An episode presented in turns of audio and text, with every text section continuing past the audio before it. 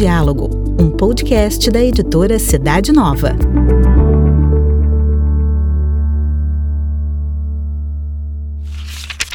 Começa agora o Cidade Nova em Rede, um bate-papo sobre temas da atualidade com a redação da revista Cidade Nova.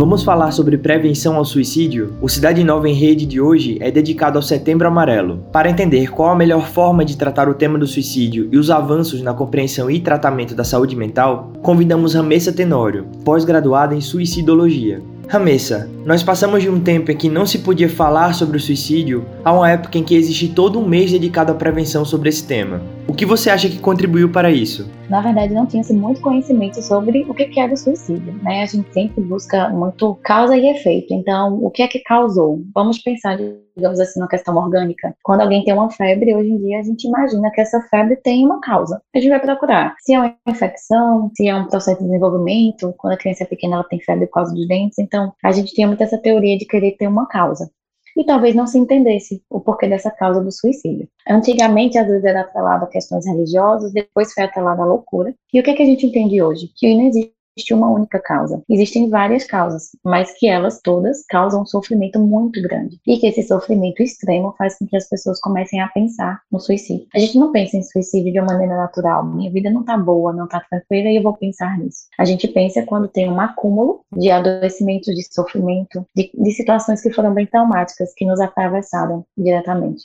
sabe? E que a gente não exatamente consegue visualizar. É diferente do braço. Quando a gente quebra, a gente já consegue ver que tem uma coisa errada, né?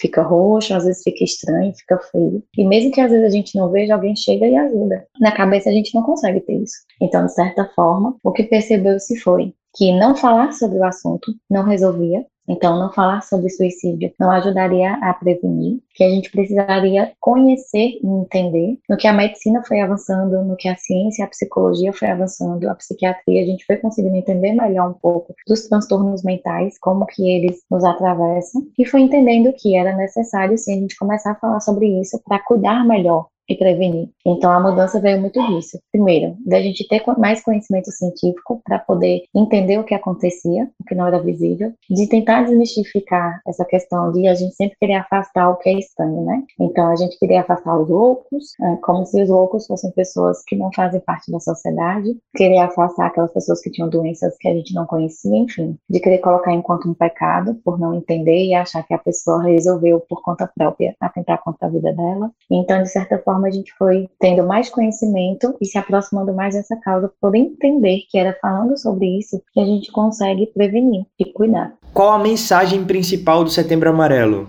O Setembro Amarelo é um convite ele não é um convite da gente pensar exatamente no suicídio, mas a gente precisa saber que ele existe e que é bom a gente cuidar. Mas principalmente a gente pensar sobre como que está a nossa qualidade de vida. Por quê? Porque quando a gente pensa no suicídio, a gente pensa naquele extremo, sabe? No adoecimento que já está bem avançado. Mas esse adoecimento só chega lá quando a gente não consegue perceber e cuidar da gente no começo, no meio, no processo, sabe? É como se a gente tivesse um corte na perna, que a gente olha, vê que está cortado, mas a gente não cuida. Então a gente não faz curativo, não faz tratamento, cai poeira, inflama, até que a gente depois está vendo que o, o, aquele corte que nem era tão grande está acometendo toda a perna. Então o setembro amarelo é para a gente dizer, olha, bora olhar né, para nossa cabeça, para essa perna. Vamos ver o que é que a gente pode estar tá sentindo, aquele sentimento que às vezes vem, que incomoda, que a gente não entende direito, aquela falta de vontade que parece um pouquinho fora do normal, aquela situação que a gente viveu que está machucando e corroendo a gente por dentro e a gente não consegue ver de que tamanho está esse corte, porque é dentro da cabeça, né? Não é tão visível. Então, o Setembro Amarelo, ele é um convite para a gente pensar sobre as nossas emoções, os nossos pensamentos, para que a gente consiga avaliar como é que está a nossa qualidade, a nossa saúde mental. E a partir disso, a gente conseguir cuidar da gente, cuidar de quem está perto da gente, e assim conseguir prevenir bastante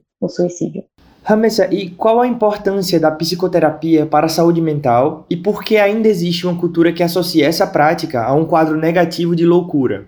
Se nós pensarmos, a loucura ela era uma maneira de generalizar coisas, pessoas, comportamentos, pessoas com comportamentos, com ideias, com falas que saíam do padrão. Então, se a gente imaginar, a loucura era uma maneira de justificar, digamos assim, quem estava diferente do que a gente está acostumado. Então, se a gente pensar, antigamente, pessoas que tinham um adoecimento, pessoas que tinham características que muitas vezes não eram aceitas ou eram consideradas diferentes do esperado, já eram ditas como loucas. Se a gente pensar, Todos nós temos um pouco de loucura. Em algum momento a gente perde um pouco a cabeça, a gente se deixa levar pelas emoções, a gente está mais triste, mais quieto na nossa, a gente muda nossos comportamentos. Se a gente for considerar essas alterações que são saudáveis como uma loucura, todos nós temos um pouco de instabilidade, digamos assim, por várias situações que acontecem em nossa vida. O que, que a gente pode atribuir? Antigamente não existia conhecimento, é tanto que às vezes atrelava a questões espirituais, pensava que quem tinha dor de cabeça, por exemplo, tinha um espírito dentro da cabeça, não conhecer, por não entender. Então, tanto por uma falta de conhecimento e crenças errôneas, tanto por muitas vezes a gente pensar que antigamente não tinha esse cuidado. A psicologia chegou, é uma ciência que chegou bem depois da medicina e da enfermagem. Então, já se cuidava do corpo muito tempo, mas só vieram cuidar das emoções e dos pensamentos há um pouco tempo atrás. A psicologia tem 60 anos no Brasil. Então, vamos imaginar que pessoas que têm adoecimentos psicológicos, que podem ser qualquer um de nós, que vai acumulando esse adoecimento sem um cuidado, chegaram em situações de um adoecimento mais extremo. Então, há pessoas que podiam estar depressivas, que podiam estar com crise de pânico, né, com crise de ansiedade, que hoje a gente entende e nomeia, mas que antigamente era considerada loucura. Logo, quem ia para o psicólogo eram essas pessoas que às vezes estavam no extremo adoecimento, que, como sai, digamos assim, do esperado, como fica é algo estranho para o que a gente está acostumado, era considerado loucura. Hoje em dia a gente entende que não. Assim como outros adoecimentos que hoje em dia a gente já sabe que tem todo um diagnóstico, todo um tratamento para isso. Mas antigamente não tinha, né?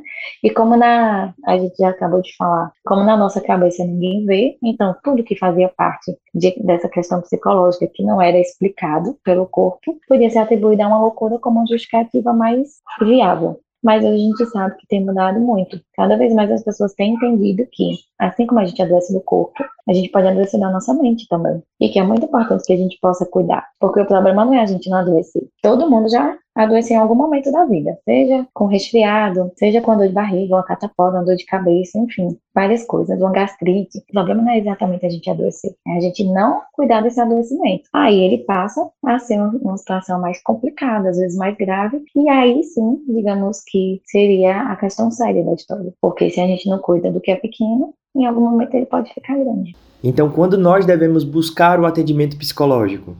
A terapia é importante sempre que a gente quer se entender melhor. Por quê? Porque muitas vezes a gente só busca terapia quando a gente está angustiado. Mas às vezes tem situações que acontecem que a gente não entende o porquê que a gente está incomodado, ou porquê que a gente está passando por aquela situação, e podem ser coisas boas muitas vezes, e que a gente precisa buscar. Eu vou dar um exemplo, tá? Por exemplo, eu tenho uma atriz chamada Bruna Marquezine, certo? acredito que muitas pessoas conhecem. Saiu um relato dela que depois dela começar um namoro, que era um namoro muito tranquilo, ela precisou fazer terapia para lidar com esse namoro. E eu achei essa notícia muito importante. Por quê? Porque parece que quando a gente está lidando com uma coisa boa, um emprego novo, uma situação massa da nossa carreira, a gente acabou de formar uma família, acabamos de mudar de cidade e é para ser uma coisa massa, boa, positiva, a gente começa a sentir alguns incômodos, alguma coisa não está bem adaptada, bem no lugar. E isso pode falar de outras situações que já aconteceram. Como no caso da Bruna, ela trouxe que outros relacionamentos que ela teve, não vou entrar nessa questão de relacionamento X ou Y, mas que eram diferentes e que ela estava buscando aprender a lidar com essa forma nova de se relacionar.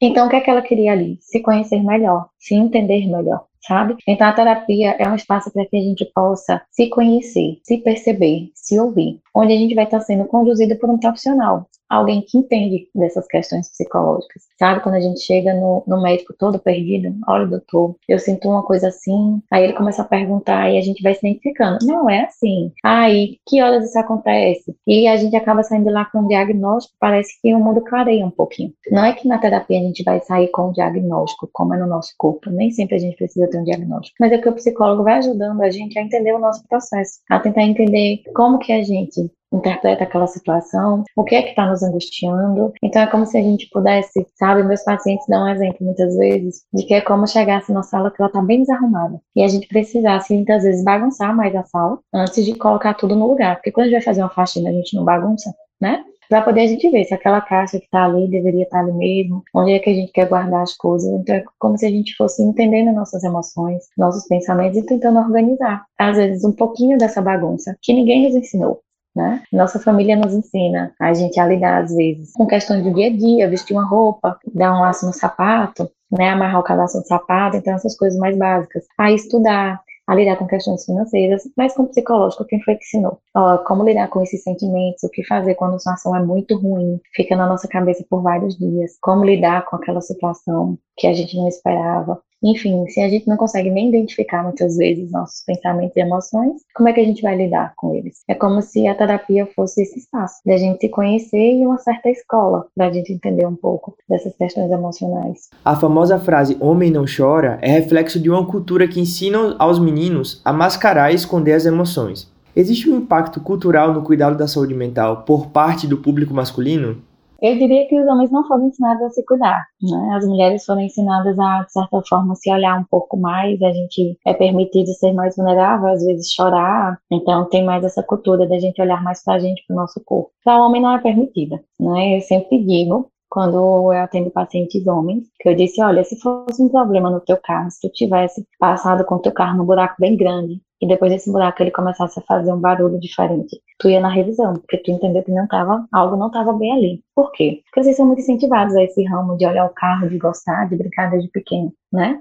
A questão é que às vezes vocês passaram por um buraco bem grande, que foi uma situação muito difícil na vida de vocês, que deu ali uma impactada no amortecedor, digamos, né? Nas questões emocionais, mas não entende, então vai empurrando esse carro. Aí o carro começa com um problema no amortecedor, que vai interferindo em outros sistemas, só que ninguém tá vendo. Então, para os homens, essa questão psicológica era muito mais difícil, porque é difícil deles identificarem. Quando eles sentem, eles têm que esconder, né? E quando eles vão buscar ajuda, muitas vezes o preconceito é muito grande. Mulheres ainda se falam entre mulheres sobre corpo, sobre estética também, que a gente é muito cobrado, mas sobre adoecimento, sobre cuidado, sobre saúde, né? A gente precisa fazer exames periódicos que, de certa forma, nos convidam a estar mais nos espaços de saúde. Os homens não. Os homens têm menos necessidade de aos serviços. E aí, quando eles precisam ir por uma questão psicológica, é muito mais difícil. Até porque atribuem muitas questões psicológicas como força ou fraqueza, sabe? Quando, se a gente parar para pensar, a gente diz assim: ah, o Gustavo é muito forte. Você viu, ele passou por tal situação, já está trabalhando. Entende? Então é como se forte é aquela pessoa que não sente. Ele passou por uma situação muito difícil. Vamos pensar, Maria perdeu o pai semana passada e já está de volta ao trabalho. A gente pensa como uma pessoa forte, né? Só que na verdade Maria pode estar despedaçada por dentro. Pode ser que voltar ao trabalho seja uma forma dela tentar lidar com isso. Pode ser uma forma dela tentar correr, fugir disso pode ser saudável ou não, mas a sociedade muitas vezes valoriza essa força como quem ser forte é não sentir. Então, de certa forma, isso cai muito mais fortemente. Falando de força, cair fortemente fica redundante, mas acho que é muito disso mesmo em cima dos homens. Então, é como se eles tivessem que lidar com aquela situação que está incomodando, que é algo que eles não estão vendo, não estão entendendo. Então, acaba sendo muito frustrante de ter que buscar ajuda e sentir isso como uma fraqueza maior ainda. Mas eu acredito muito que hoje essa cultura vem mudando um pouco. E eles têm se deixado aos poucos, né? E espero que cada vez mais se permitirem buscar esse cuidado, que eles merecem também. E ainda sobre o Setembro Amarelo, qual deve ser a melhor forma para abordar o tema do suicídio?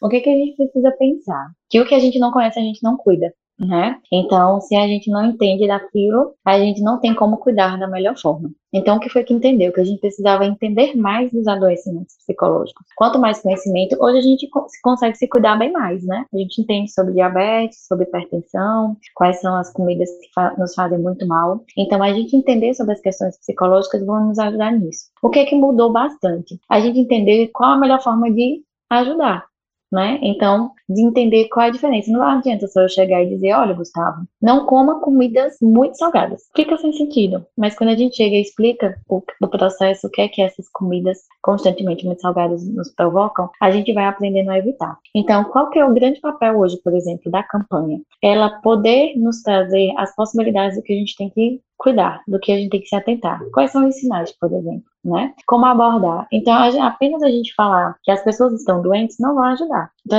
apenas a gente falar sobre casos de suicídio não vai ajudar. Vai ajudar a gente entender como que a gente pode se cuidar, como que a gente pode cuidar de alguém que esteja falando, que está pensando nisso. Então, uma, uma grande forma de prevenção dos meios de comunicação como um todo é trazer maneiras de como as pessoas podem buscar ajuda, do que fazer quando a gente tem alguém perto da gente ou quando a gente percebe que a gente não está bem. E falar do suicídio exatamente dessa forma, trazendo a perspectiva de como que a gente pode se cuidar diante de tudo isso. E aí, qual, quais são os grandes sinais que a gente pode pensar, por exemplo? Não existe uma, uma única forma certo? Muitas vezes algumas pessoas elas vão passar por uma situação difícil e elas vão mudar o comportamento, vão ficar mais retraídas, mais quietas, mais fechadas. Outras podem até aparentar estarem bem. O intuito é a gente perguntar com sinceridade quando a gente vê alguém mais distante, que mudou o comportamento, às vezes mais irritado, mais afastado, mais deprimido, como que aquela pessoa se sente, né? A gente não precisa chegar muitas vezes falando se ela está pensando em tirar a própria vida, por exemplo. Mas a gente se aproximar e escutar com sinceridade. E não é que a gente também vai se colocar enquanto muitas vezes aquela pessoa que vai resolver o problema do outro. O que acontece é que às vezes a gente quer ajudar tanto que a gente se coloca como, olha, estou aqui para ouvir você. E se você não tem um preparo, não é assim. Enquanto psicóloga, eu sozinha não cuido de uma pessoa que está com ideação de suicídio. Eu tenho uma equipe, eu conto com uma rede. Então, eu vou contar com a família dessa pessoa, vou contar com ela, vou contar com o psiquiatra para acompanhar. E a gente precisa pensar nessa rede. Hoje nós precisamos falar mais, mas a gente precisa falar exatamente com esse cuidado, de buscar fazer com que o outro tenha uma rede de apoio e que a gente consiga ofertar uma ajuda. O que é que eu posso garantir para alguém estar tá junto comigo passando por uma fase bem difícil? Que eu possa ajudá-lo a buscar ajuda, sabe? Essa é a melhor forma. Não tem como eu dizer que eu vou resolver teu problema. Olha, Gustavo, eu vou resolver teu problema. Até porque lembra que eu falei na parte da entrevista que não é um motivo? Então, Maria não tá assim. Maria não quer tirar a própria vida porque ela perdeu o emprego. Maria quer tirar a própria vida porque, diante de várias coisas que aconteceram na vida dela, que vieram acumulando, consequenciando em sofrimento, em desespero, em desesperança, que o emprego pode ter sido a gota d'água, fez ela pensar nisso. E para aquela pessoa que está passando por aquilo, é muito difícil ela visualizar outras formas de saída. Sabe quando a gente está com a perna bem ruim? Vamos pensar que Deus nos livre, a gente passou por um acidente e a gente quebrou o pé. Esse pé dói tanto, mais tanto que a gente não consegue respirar, a gente não consegue pensar, a gente não consegue andar, fazer nosso trabalho, porque ele incomoda sem parar. Qual que vai ser a nossa ideia? Tirar esse pé para a gente conseguir respirar, concorda? Se a gente não consegue fazer nada com esse pé, porque ele só dói, então o que é que eu vou fazer? E ele dói assim, sem parar.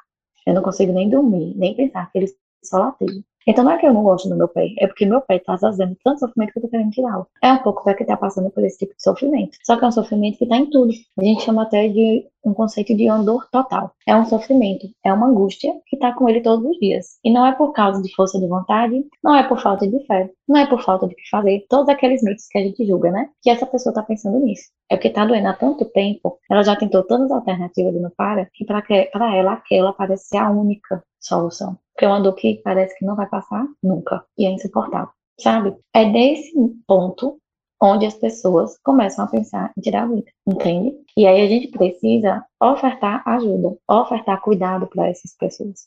Ramessa, ainda existe o estigma de que quem fala sobre a vontade de cometer suicídio está no fundo só querendo chamar atenção. Isso é verdade?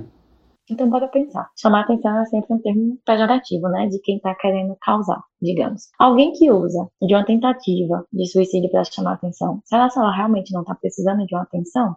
Mas de uma atenção verdadeira, concreta, sensível, profissional? Porque ela está chegando no ponto extremo para pedir essa atenção. Então, mesmo que fosse para chamar atenção, é um modo muito arriscado. A gente não, não faz uma coisa assim para chamar atenção quando a gente está bem. Então, mesmo que a gente ache que alguém faz isso para chamar atenção, é uma pessoa que está precisando de tratamento de cuidado e não de julgamento. Então é muito importante que, quando alguém vem conversar com a gente dizendo que a vida está muito ruim, está muito difícil, a gente acolher. E se em algum momento ela falar que está desanimada, que pensa em sair dessa vida, da gente perguntar se ela pensa em algum momento, se ela já pensou em tirar a vida dela. E que a gente possa buscar ajuda profissional, né? Até porque é muito difícil, enquanto amigo, enquanto familiar, a gente conseguir escutar isso de alguém e dar conta disso sozinho. A nível pessoal, o que podemos fazer para evitar um adoecimento mental grave a ponto de considerar o suicídio como uma possibilidade?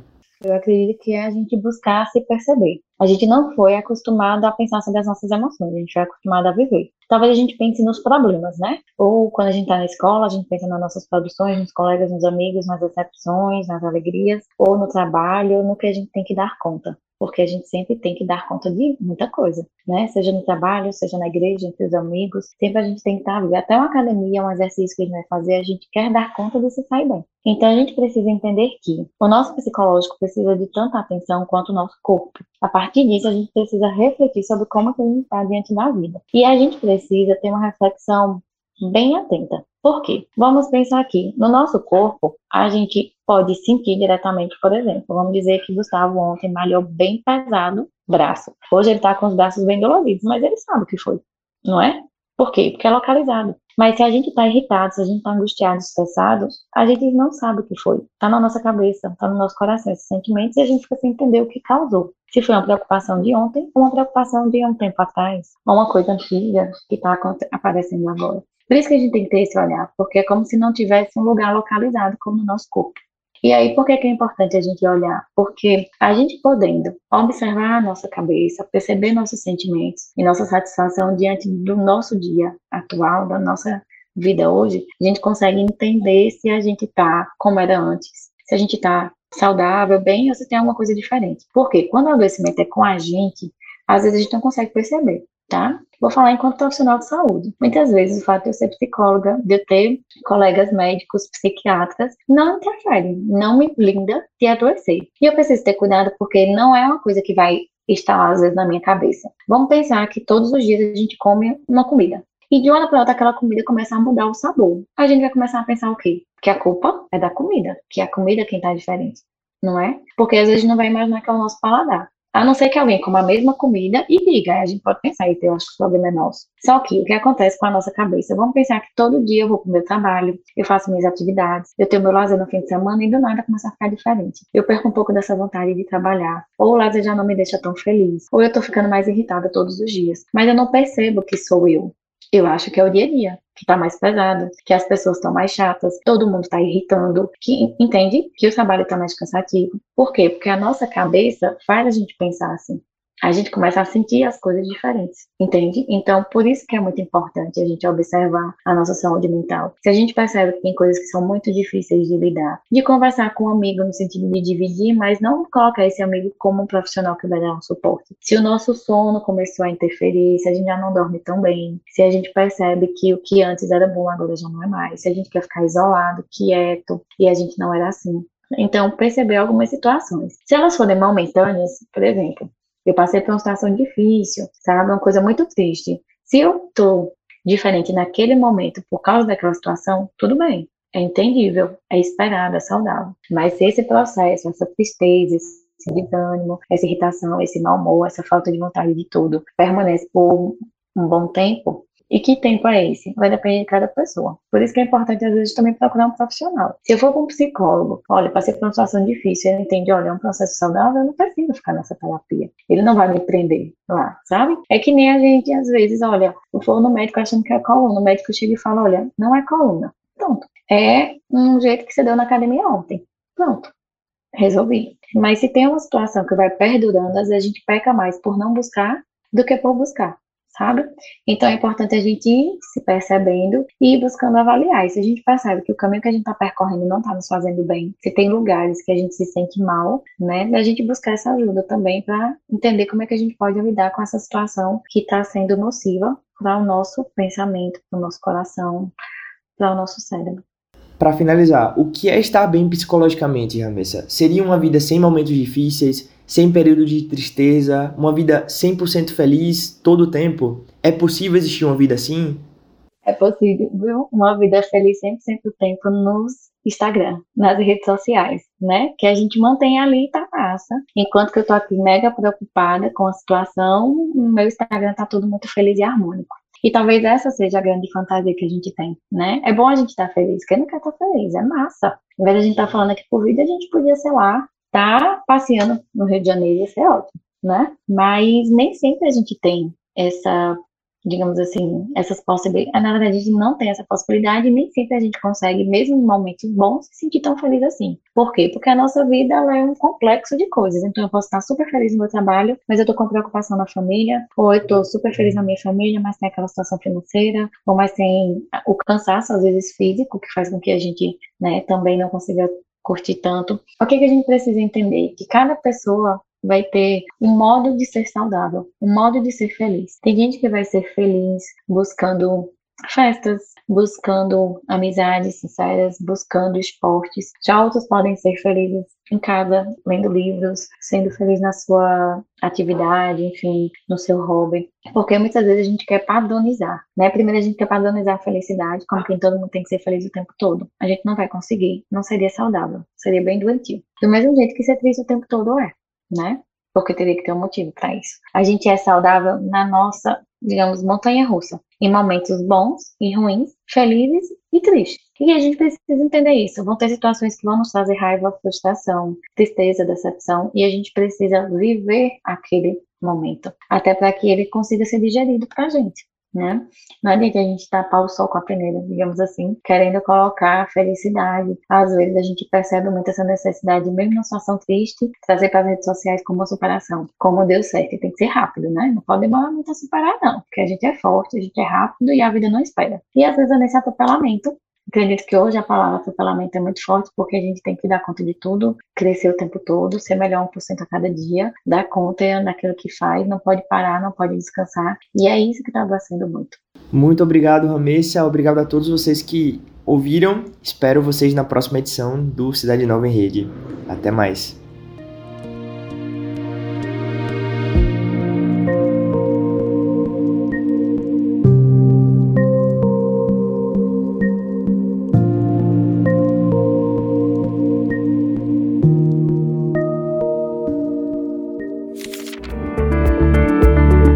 Conhecer a revista Cidade Nova, bem como outros produtos da nossa editora, basta acessar o site cidadenova.org.br.